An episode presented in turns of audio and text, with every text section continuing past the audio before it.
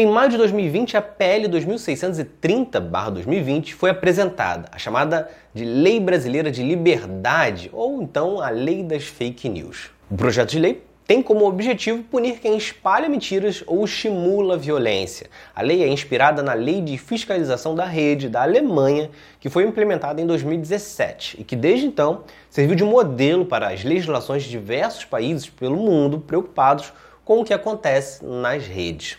Na lei alemã, seus principais pontos são a obrigação da remoção de conteúdos claramente ilegais em até 24 horas, além de multa de até 50 milhões de euros em casos de descumprimento e a instituição de canais de denúncia. Em 2021, foi apresentada também a obrigação das redes reportar à Polícia Federal Alemã conteúdos ilegais.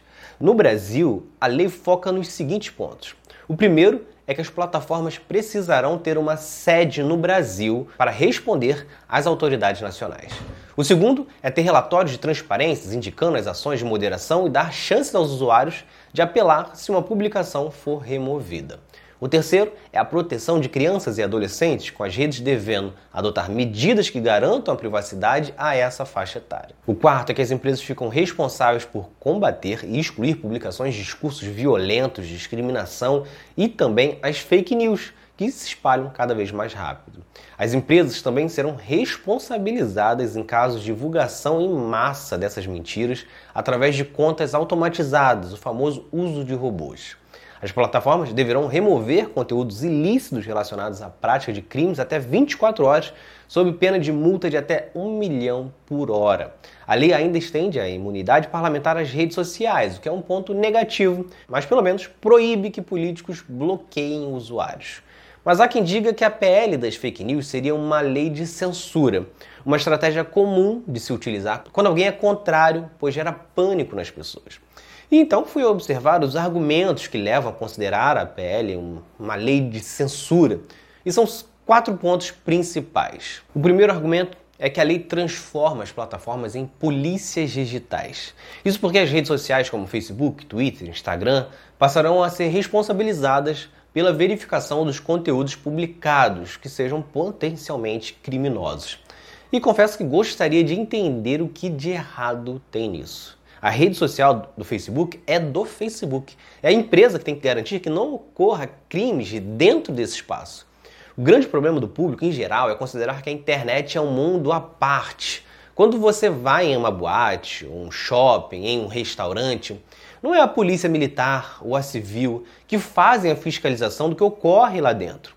São os seguranças dos estabelecimentos que observam algum comportamento criminoso ou que coloquem as pessoas sob risco e que vão colocar as pessoas para fora e aí sim elas vão responder à polícia civil, militar ou à justiça. Hoje, quem é contra a PL das fake news quer que isso continue sendo terra de ninguém, que as redes sejam usadas para conversar e planejar violências, ofensas e todos os tipos de atos criminosos.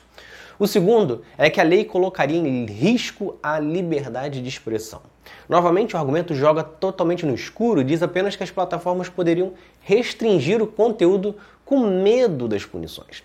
Novamente, um argumento totalmente vazio. Quem fala isso quer mais uma vez equiparar quem posta vídeos estimulando mutilação, maus tratos aos animais, combinar ataques a tiros e discursos extremistas, equiparar tudo isso a você fazer um comentário sobre você gostar ou não de artista. Chega a ser uma piada isso tudo.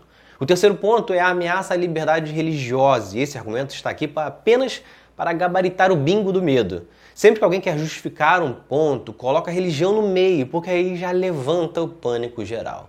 Só que, novamente, a sua liberdade religiosa está totalmente protegida com a lei. O que você não pode é violar os direitos dos outros, como você já não pode fazer isso em um ambiente físico. Se você discriminar um homossexual, por exemplo, em um restaurante, é crime. Então, por que na rede isso seria diferente? Agora, enquanto você exercer sua fé sem atacar ninguém, como deveria ser, né? Nada vai acontecer com você. O quarto ponto, e que só poderia vir de representantes do Partido Novo, é que o impulsionamento de publicações nas redes ficariam mais caros, pois os dados dos usuários não poderão ser compartilhados. No entanto, a lei determina que os dados que devem ser protegidos são os de crianças e adolescentes, ou seja, o que o novo está sendo contra é a privacidade de informações de suas crianças em casa. Ou seja, mais um argumento sem pé nem cabeça. Só que enquanto a lei não passa e ficam nessas discussões, nessas fake news, acontecem casos como o do Telegram, que se recusa a entregar dados dos usuários que conversaram e planejaram o atentado a uma escola infantil em Santa Catarina. Enquanto a lei não passa, nesse exato momento, muitos outros terroristas estão exatamente planejando outros ataques ou estimulando a violência contra outras pessoas, que pode muito bem ser um conhecido seu.